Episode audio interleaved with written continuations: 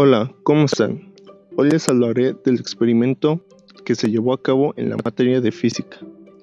Bien, este experimento consiste en mojar una parte de un cotonete con jugo de limón y con este escribir una frase célebre de algún científico, que la cual se verá revelada gracias a la oxidación del limón al pasarle fuego por debajo, ya que este es un ácido muy débil.